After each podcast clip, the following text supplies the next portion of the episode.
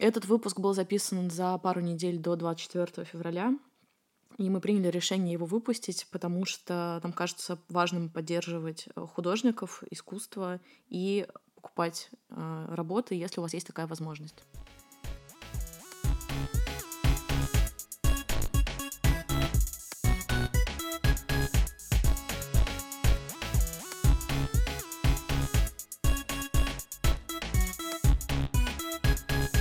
Марина, привет!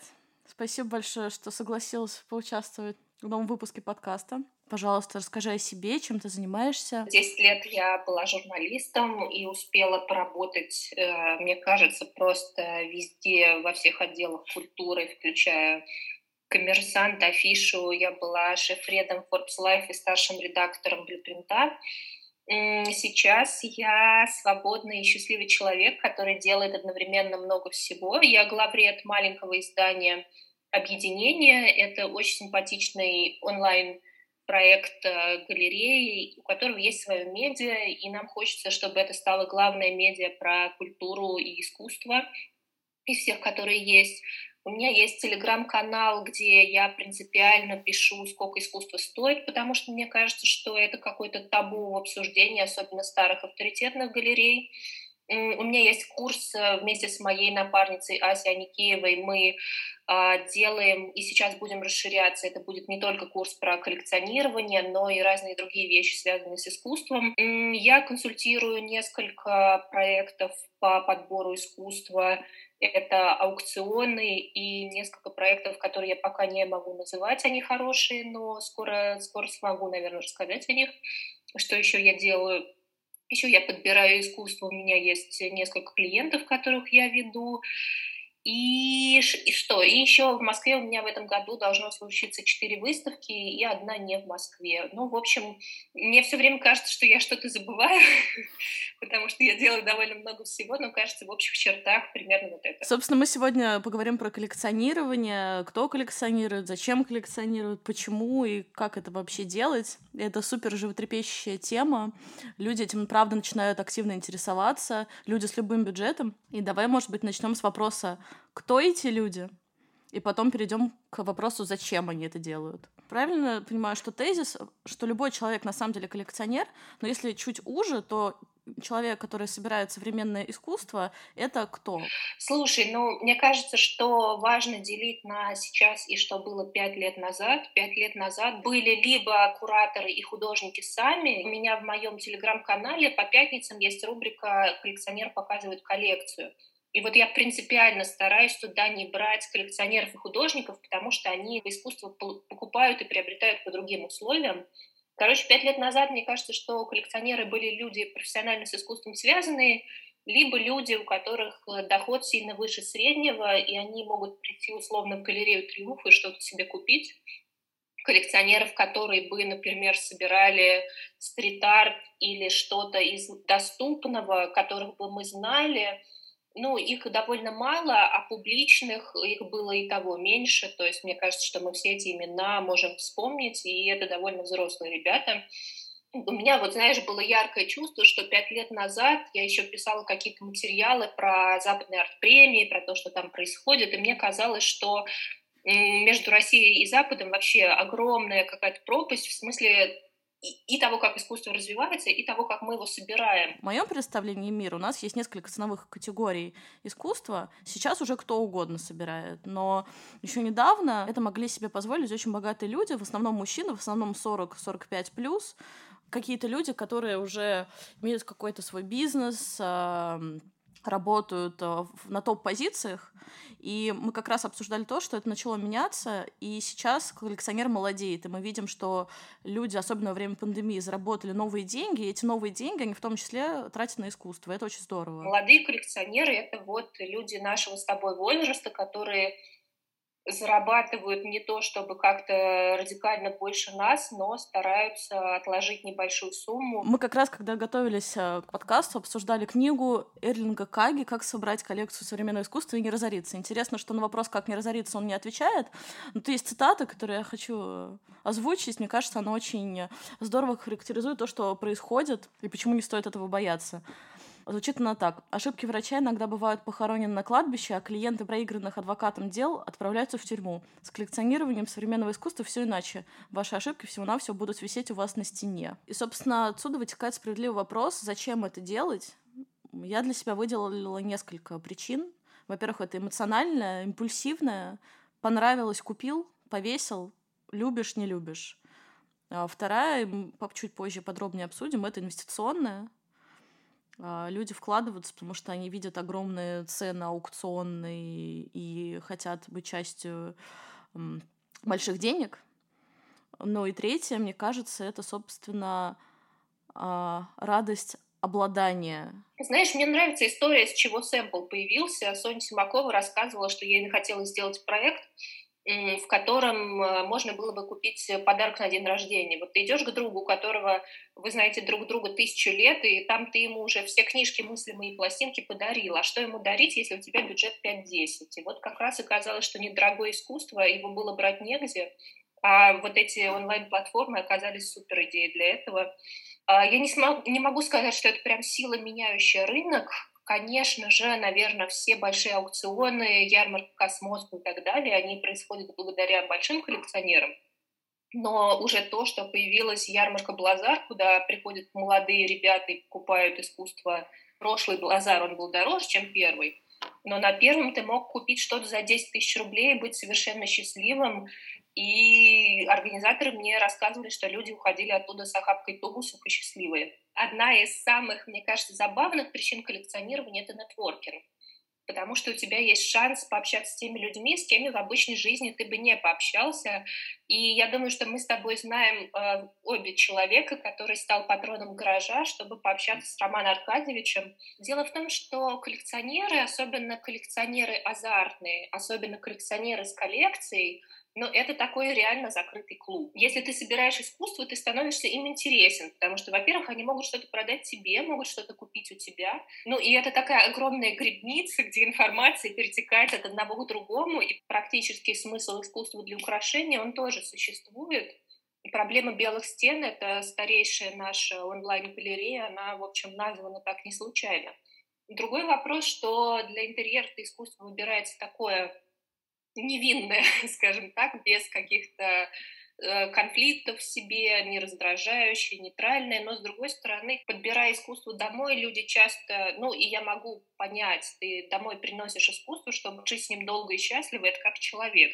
Если он будет тебя раздражать все время, ну, брак недолго продлится, скажем так. Но с искусством точно так же. Давай про инвестиции поговорим. Мне кажется, еще одна причина, как бы это ни звучало, но это дань моде, потому что очевидно, что современное искусство сейчас на волне, есть хайп, все стараются в этом разобраться, и как будто бы не собирать уже не клево. Потому что это такая уже часть э, светской беседы, а у тебя что дома висит. Есть присказка европейского арт-рынка, что работа, которая висит на стене, должна стоить а, в половину стоимость комнаты, в которой она находится. Вот, и это тоже звучит круто. У меня на стене висит Хёрст, у меня на стене висит Кабаков. Хёрст в России ты тоже не так легко про, э, про продашь, а как бы западный аукцион, если ты в России живешь, ну, это, наверное, дело не быстрое. Я думаю, что покупать, вот э, Инна Баженова классно сказала, что собирая старых мастеров, ты относишь деньги в сберкассу, это довольно стабильная штука, но без большого прикупа. То есть сколько стоили старые мастера, столько они будут стоить через какое-то время.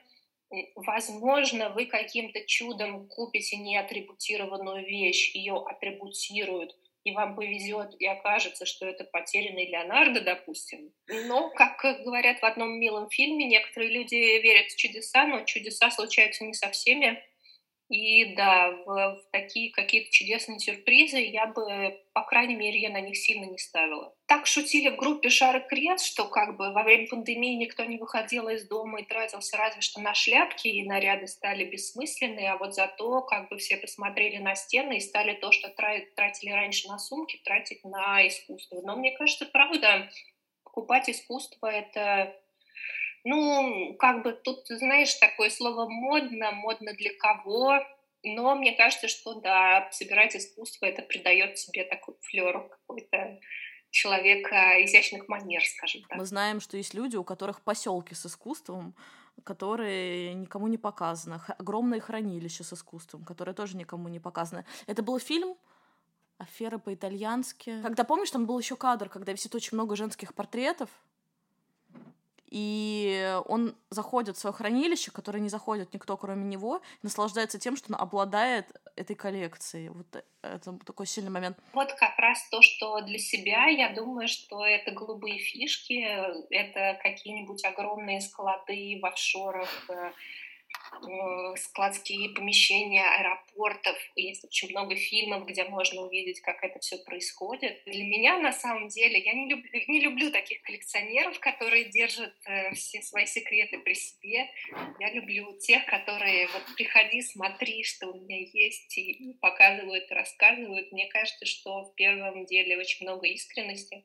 Это совершенно э, разные, мне кажется, тоже ценовые категории тех, кто это покупает, тех, кто покупают э, за миллионы и хранят это действительно для инвестиций или у них своя простирочная или что-то такое, и те, кто собирают искусство по разным для себя причинам. Мне кажется, что мы забыли с тобой сказать, что у коллекционеров очень сильный комплекс Колумба, как я это называю, Каждый из них мечтает открыть свою Америку. Во, да, Каждый да. из них в азарте борется за то, чтобы найти какого-нибудь нового Кабакова или Пивоварова. И это на самом деле...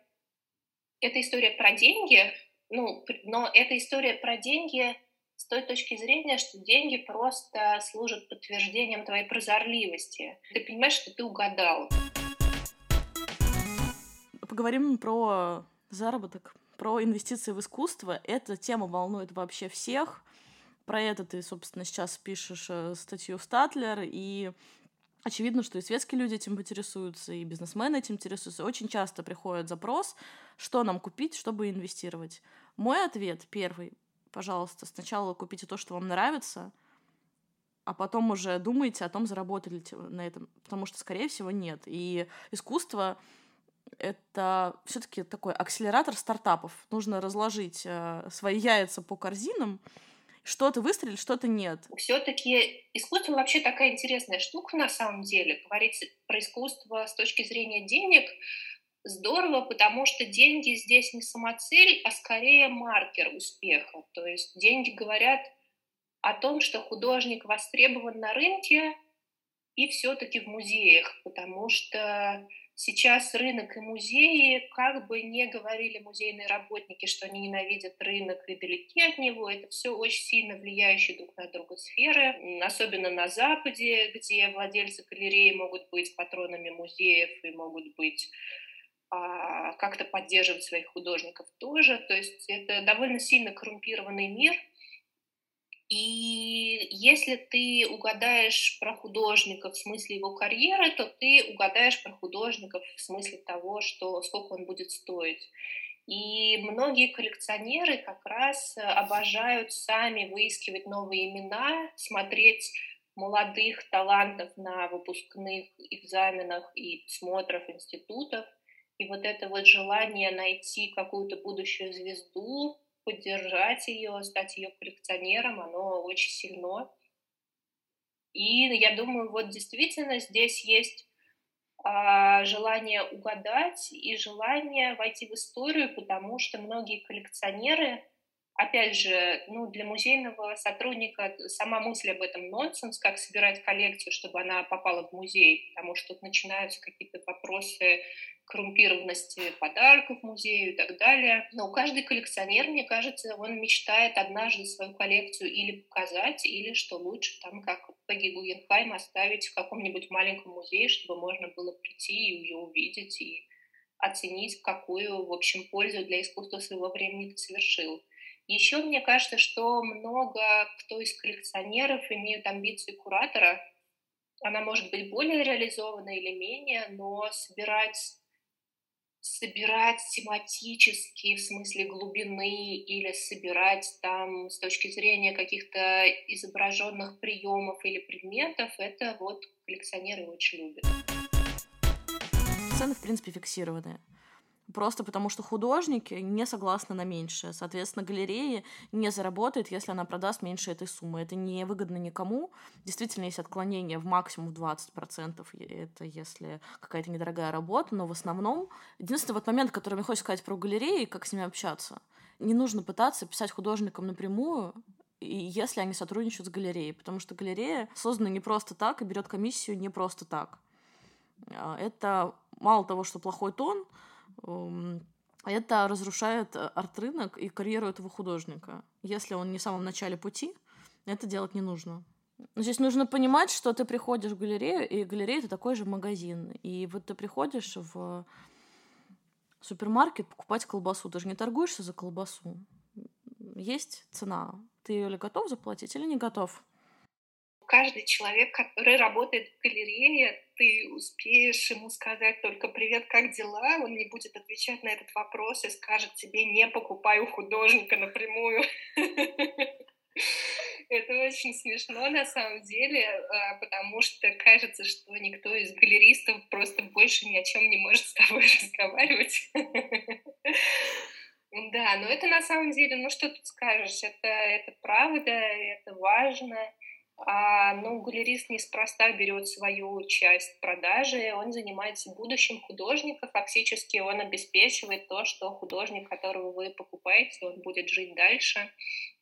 На самом деле у галеристов есть разные к этому подходы.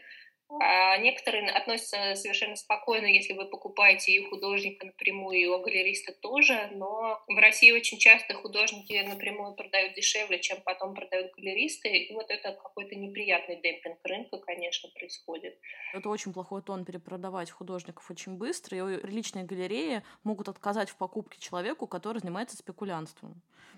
Это делать нельзя. Действительно, инвестиционный горизонт для искусства, он не год, не два, а гораздо больше, надо это понимать. Я тоже считаю, что в этом надо деньги беречь, но у именитых художников тоже есть тиражная работа, тоже есть графика, обратите внимание, есть э, керамика, и она стоит гораздо дешевле. То есть есть, например, живопись Паш Пепперштейна, а есть керамика Паш Пепперштейна того же самого. Есть э, абсолютно неподъемная по цене работа Кабакова, а есть э, Альбом для раскрашивания — это тиражная работа, которую можно купить. Но я думаю, что у художника именитого дорожает все одновременно, но тут надо понимать, что есть художники, которые в, в общепризнятом сознании дорогие, например, Хёрст. Но если посмотреть на график цен на Хёрста, видно, что сейчас цены на него падают. Поэтому можно также обращать внимание на галереи и советоваться с галеристом, но делать свой research, э, гуглить, и есть огромное количество сервисов, которые предоставляют статистику аукционную, галерейную. В России с этим чуть хуже. У нас арт-рынок плохо анализируется, он довольно непрозрачный, и есть только какие-то аукционные результаты. И... С ценообразованием у нас все довольно сложно. Очень многие галереи постарше, которые продают больших художников, не любят публично озвучивать цены, и сами художники тоже не любят публично озвучивать цены. Я сама писала недавно материал про как художники подорожали, и один известный наш художник сказал, что ему в принципе неприятно появляться и фигурировать в материале, который обсуждает деньги. То есть как будто бы деньги и стоимость работ на большие имена — это не публичная информация, но при этом ее всегда можно узнать. Можно спросить об этом агента, если вы хорошо нетворкаете, как мы вам советовали, то можно поинтересоваться всегда у других коллекционеров, за сколько они что покупают. Можно спросить галериста, и я бы советовала спросить прайс-лист, потому что там эти цены фиксированы, и завтра они не должны возрасти в несколько раз, хотя такое тоже случается. Но прайс-лист в этом смысле будет, э, будет какой-то, каким-то бумажным подтверждением – в этом смысле, на самом деле, большой панацеей для нашего рынка и большим стимулом к его развитию, вот мы с тобой говорили о том, что много людей приходит, мне кажется, что онлайн-платформы сделали огромное дело для этого, потому что цены наконец-то стали открытыми, и об этом может узнать даже случайный человек э, с рынка, с рынком незнакомый. Мне кажется, тут еще важно понимать, и мы сейчас как раз обсудим, что делать, чтобы разобраться, что читать, что смотреть.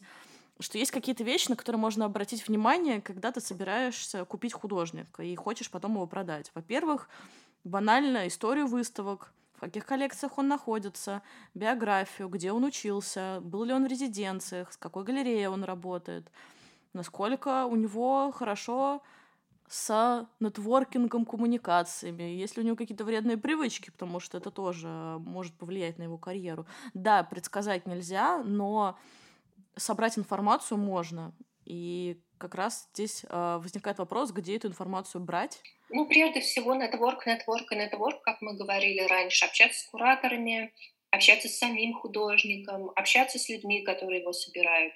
А, очень полезно понять про художника как можно больше. А, как бы главное быть уверенным, что он продолжит заниматься искусством и продолжит заниматься искусством серьезно. Будет ли у него выставка дальше?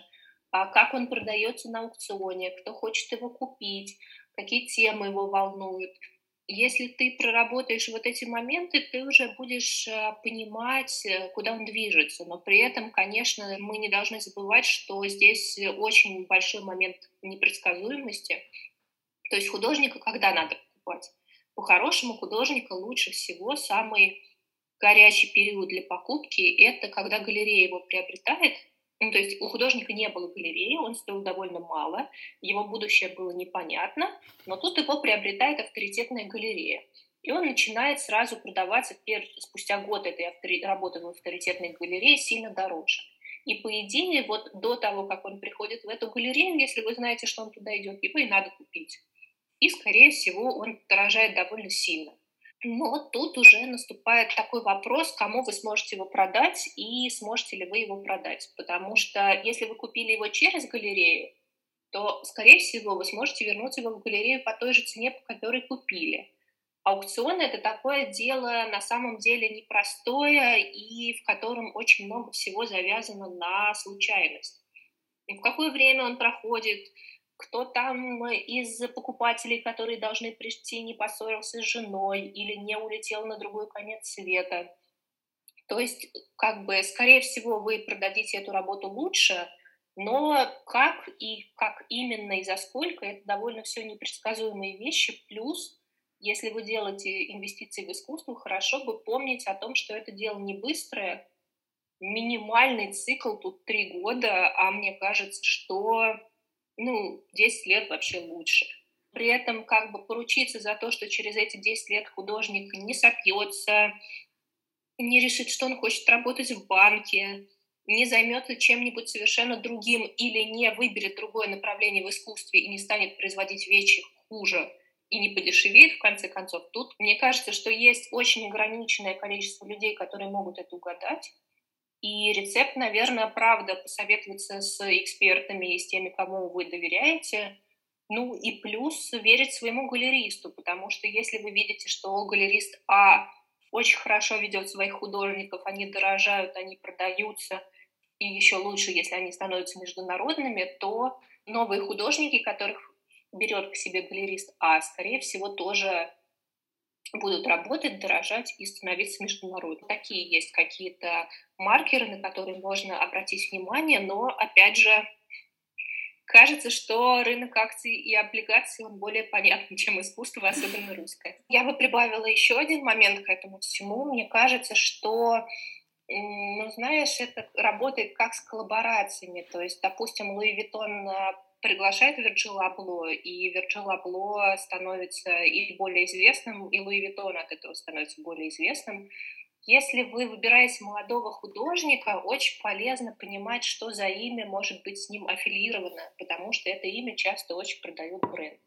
То есть, например, у Браткова есть студенты, у Дубасарского есть студенты, как бы мы про них обоих знаем, что они, а, художники, состоявшиеся на рынке, то есть у них есть полезные связи и контакты, и, б, они сильные преподаватели, и те, кого они выбирают, видят, обращают внимание и поддерживают, они имеют какие-то шансы на успех. Точно так же это может быть не только учитель.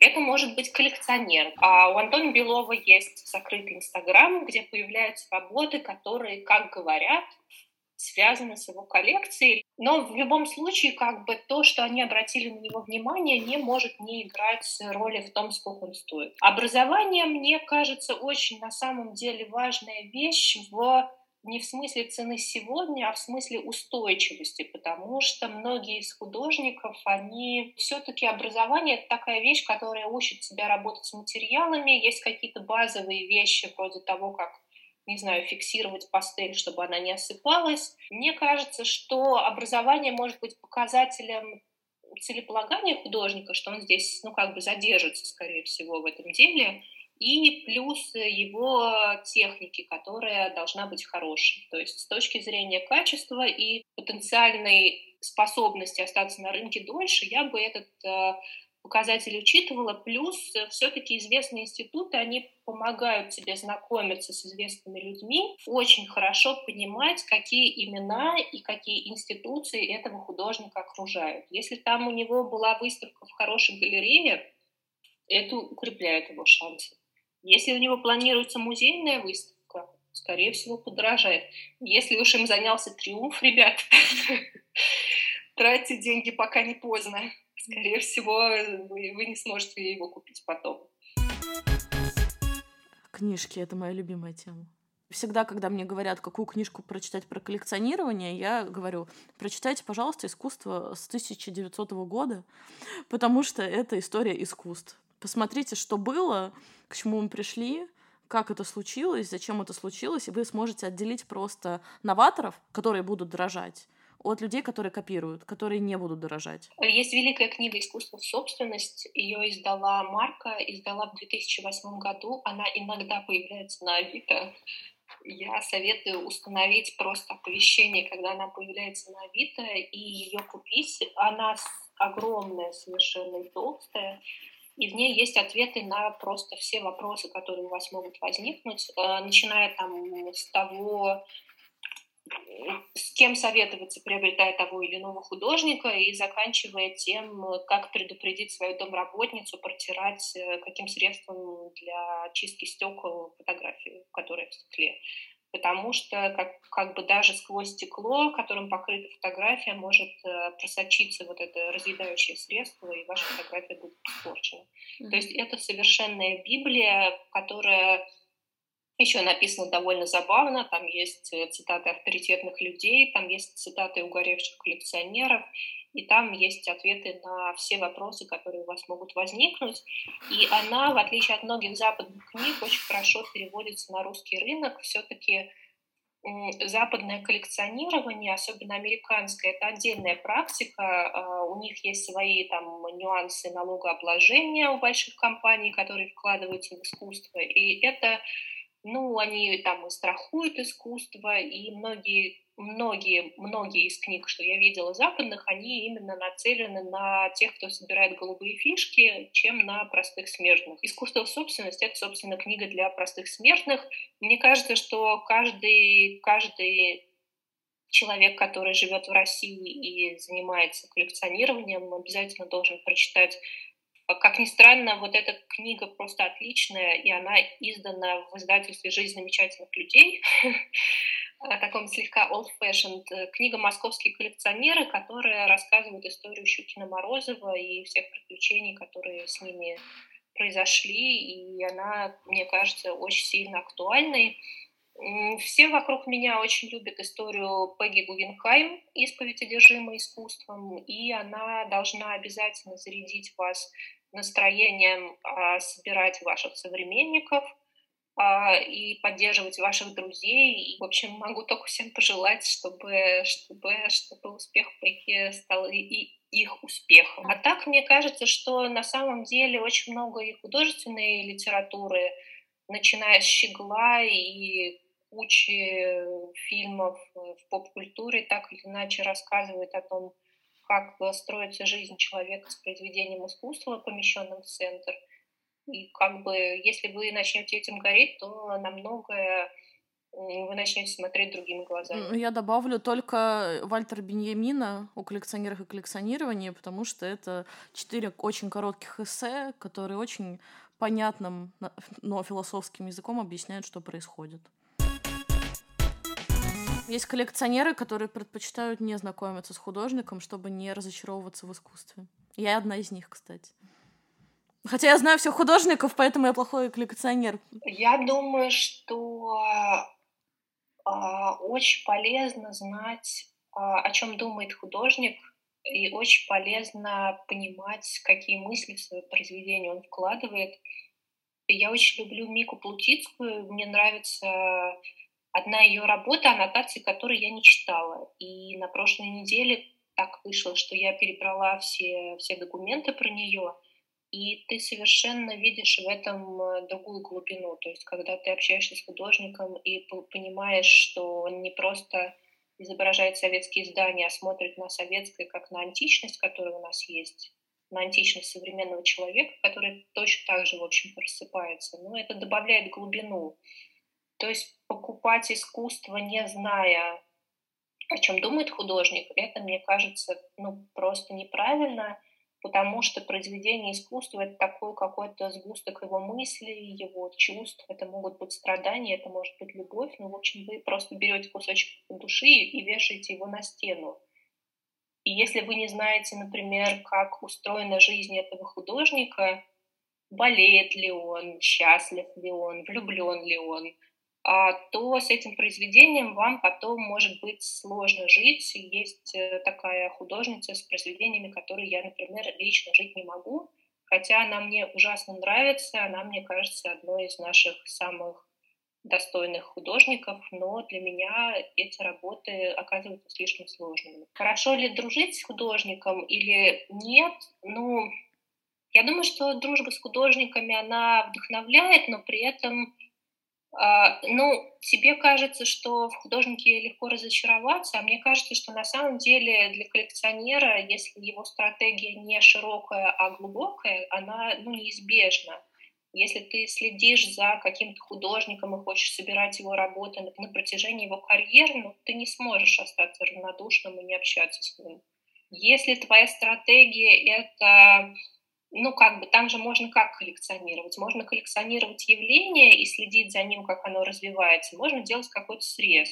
Если ты делаешь срез, то, наверное, ты не должен как-то даже эмоционально сильно вовлекаться в каждую работу. Но если ты следишь за ее развитием, ну, мне кажется, что дружба, дружба большое слово, но какое-то эмоциональное участие в жизни художника неизбежно.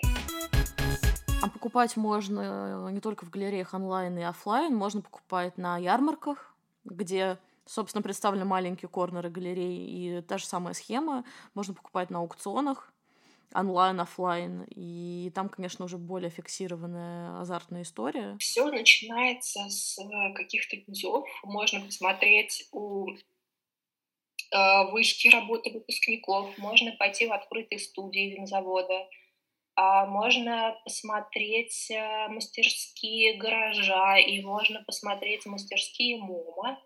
А если вы уверены в своем глазе, вы видели много и вы можете увидеть потенциал, то как бы вот это те места, где вы можете приобрести будущих звезд и, там, грубо говоря, сделать хорошую инвестицию. Если вы не настолько в себе уверены, то самый простой путь — это пойти в галереи. Мне кажется, что для этого начинающие галереи будут полезны. Начинающие а, в смысле времени их работы. В Москве мне очень нравится, что делают э, фрагмент, мне очень нравится, что делает сцена — а они от трех до пяти лет э, или четырех на рынке все существуют, и их художники очень здорово растут, развиваются, и, в принципе, ну, мне кажется, что если у вас есть тысячи евро или даже 800, то туда стоит идти. Тиражные вещи там можно найти дешевле. Если это для вас довольно большая сумма, обратите внимание на онлайн-галереи, проекты Sample и объединения, они себя рассматривают как такой трамплин между художниками без галерей и художниками, которых уже взяли серьезные галереи.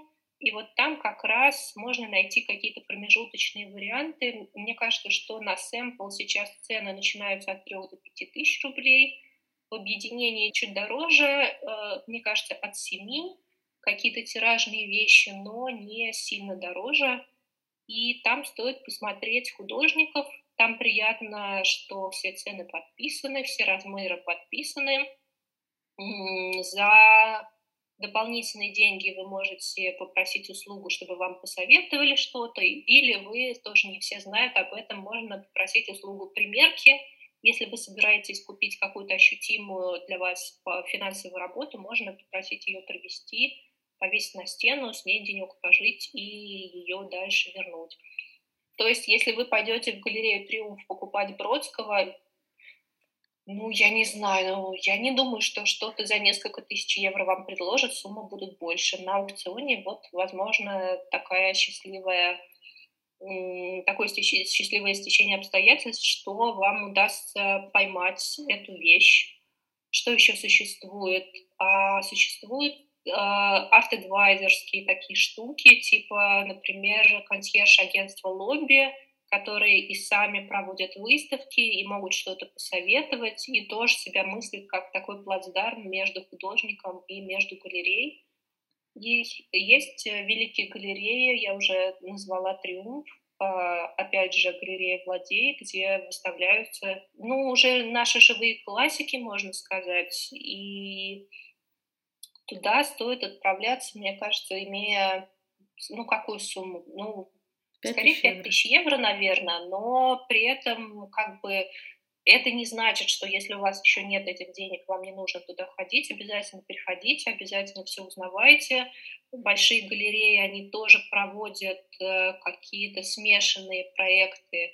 Вот, например, мне очень понравился э, новогодний проект в Владей Слышев-Черенко с подарками, где, например, была очень красивая работа Горшениной с занавесками и звездами, и она стоила 120 тысяч рублей, а были небольшие работы, куда более доступные. Мне кажется, самая дешевая именно из э, художественных работ она стоила 30 тысяч рублей, mm-hmm. но при этом было полно всякого мерча, и цена на него начиналась от двух. Это были открытки, книжки, какие-то тиражные вещи. Ну, в общем, не пугайтесь, большая галерея не значит э, закрытое место для вас. Если вы хотите собирать искусство, обязательно нужно ходить в музей тоже. Но это, это просто станет для вас маркером того, что происходит в жизни вашего художника, а потом мне кажется, что нет ничего приятнее, чем увидеть выставку художника, которого ты приобрел до того, как случилась его музейная выставка. Это прямо вот как порадоваться успехом твоего друга. Давай обсудим пост, который отозвался в твоем канале, про то, как это хранить, транспортировать, страховать. А, давай начнем, как хранить то, что ты купил. Чаще всего в том месте, в котором вы купили работу, можно э, попросить консультацию об оформлении, в какой багетной мастерской это сделать, какая рама лучше подойдет, потому что рама это не менее важно, чем сама работа. Это зависит от того, что ты купил, если ты купил живопись, то никаких проблем у тебя, скорее всего, не будет. Просто надо посмотреть, там, как работает увлажнитель воздуха. Если он стоит под живописью, наверное, это не очень классно. Наверное, опять же, подальше от батареи и, ну и все. Ну, как бы подальше от сквозняков, просто чтобы не упало. Если вы покупаете хрупкие вещи и тонкие, типа рисунков, особенно рисунков на кальке, фотографии, э, это может быть, кстати, принты очень и аппликации на ткани очень сильно выгорают. Нужно точно беречь от прямых солнечных лучей. Живопись тоже нужно беречь, но, в общем, рисунки и фотографии, они очень-очень-очень легко портятся. А, обязательно стоит оформить. Лучше, на самом деле, если вы будете покупать, неважно у кого, у галериста, у художника, советуйтесь с ним, как оформить. Самые красивые оформленные работы, которые я видела, их оформляли сами художники. Они знают, как то, что они делают, выгоднее выглядит. А если у вас в доме так вышло, что живут дети или кошки, или собаки, или другие звери, то, скорее всего, ваш выбор искусства — это то, что висит на стене, и то, до чего не дотянется рука, потому что один отпечаток на фотографии сразу, сразу, к сожалению, сделает ее неликвидной в будущем. А я обожаю керамику, я обожаю маленькую скульптурку, но это вещи повышенной хрупкости, поэтому тоже подумайте о том, как вы будете ее хранить и как вы будете ее выставлять. Аня Михеева, хозяйка объединения, например, а, дома у нее живет и кошка, и собака, и при этом у нее много керамики, как-то вот она своих зверей дисциплинировала так, что все, все сохранно. Я, я не знаю, каким чудом ей это удалось, спросите ее. Это, это тоже отдельный вопрос. Некоторые снимают ячейки, я знаю, хранят в шкафу, на даче, ну или да, арендуют что-то делают музей. Мы даем совет. Если у вас закончилось место для искусства, просто купите большую квартиру. Дальше, мне кажется, что это все зависит от ваших возможностей. Ну, здорово хранить это в специальном помещении, где корректно там э, выставлена влажность, где все не, не лежит друг на друге. А, я знаю много коллекционеров, которые устраивают просто смену экспозиции, реэкспозицию раз в месяц, достают что-то старое забытое, что-то новое забытое. Но бывает так, что иногда вещь так тебе нравится, что тебе не хочется ее снимать со стены.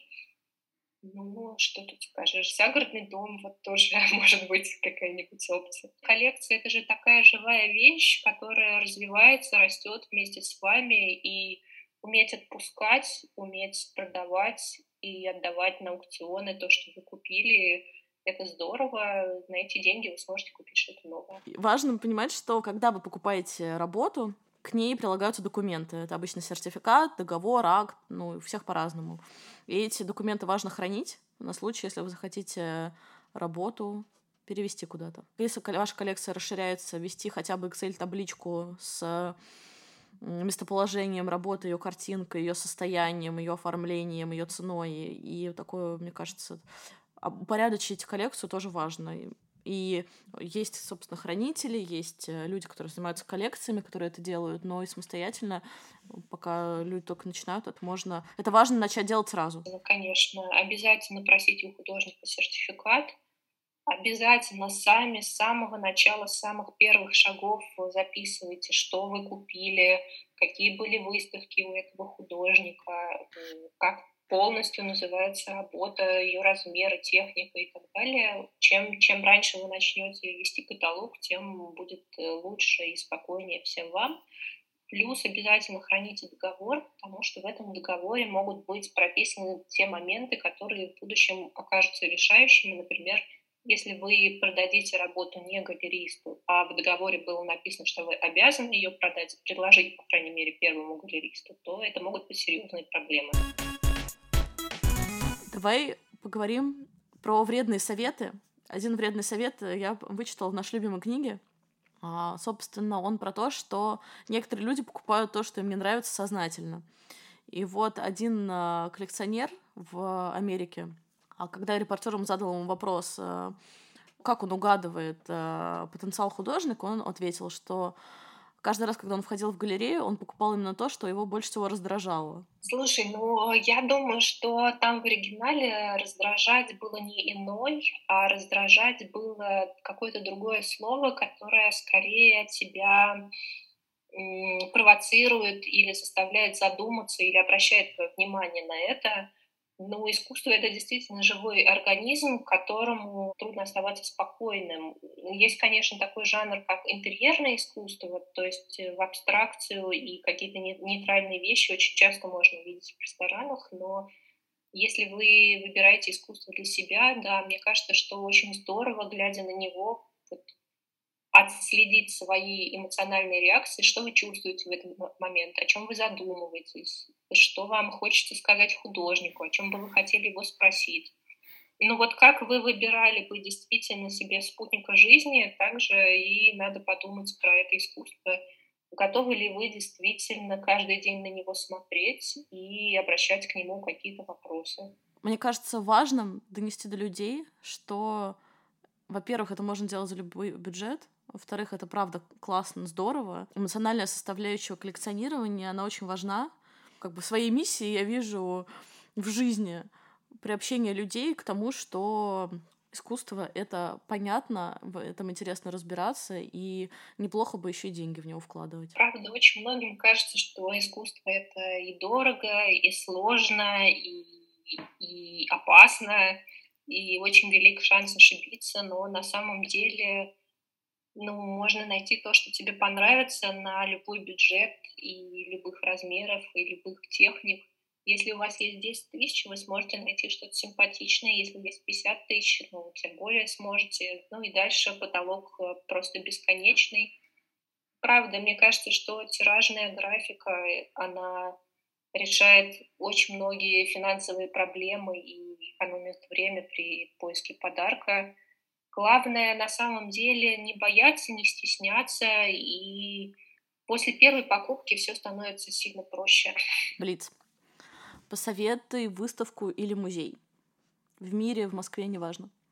Мне очень понравился из последнего, что я видела музей Пино в Париже. Э, его сделал Тада Уанда. Это потрясающе красивый старое здание с встроенным каркасом внутреннего из бетона, в котором очень много маленьких обаятельных паскалок на под крышей. Там в этом здании раньше жили голуби, а теперь там неотличимые от настоящих каталановские голуби. А в сувенирном магазине, если вы присмотритесь, есть маленькая мышка, которая тихо рассказывает о своем кризисе идентичности ну, вот такого обаятельного проекта, в котором ну, хочется проводить много времени и в котором каждый найдет что-то для себя, и при этом он будет цельным, я такого не видела давно.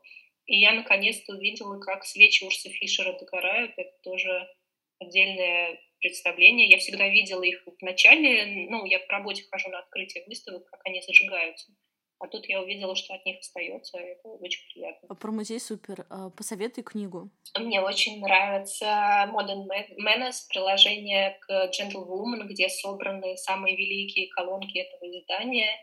Там есть э, мой любимый двухстраничный рассказ о коллекционировании, рассказ про женщину, которая а, все время хочет еще а, и все время начинает а, покупая что-то одно, тут же мысленно представлять, как она купит целую серию этих прекрасных горчичных штанов. И вот э, эта эссе начинается с того, что она приходит в магазин, где даже у ее сум... Э, в ресторан, где даже у ее сумочки есть место. Это русский ресторан, конечно. И она съедает отличное пюре из лосося, оно такое вкусное, что оно тут же через секунду у официанта просит принести еще. И это абсолютное мышление коллекционера. Вот лично у меня были все мыслимые коллекции спичек, ложек, пуговок, подушек, чего только нет. Я отлично ее понимаю, потому что more is more просто. Вот люди, которые думают less is more, они никогда не станут коллекционерами. Ну и последний вопрос, посоветуй фильм. О, фильм «Лос Леонардо» э, удивительный режиссер, который его снимал, никогда не снимал фильмы про искусство, он снимал политические истории. И вот он относится к этой истории с коллизией с Леонардо, который спаситель мира. Мы даже не знаем, подлинный он или нет. Относится как к социальному феномену и рассказывает все порочные круги атрибуции, покупки, продажи. Он показывает те самые ангары, где, в общем, в офшорах хранится искусство неизвестно кого, показывает людей, которые покупали искусство, дилеры рыболовлего показывает, кого он только не показывает. Ну и как бы основная мораль там в том, что, ну, в общем, рынок искусства наиболее серый после проституции. И это, конечно, абсолютно правда. Происходит большинство сделок, происходят ли они легально или нет, это очень большой вопрос.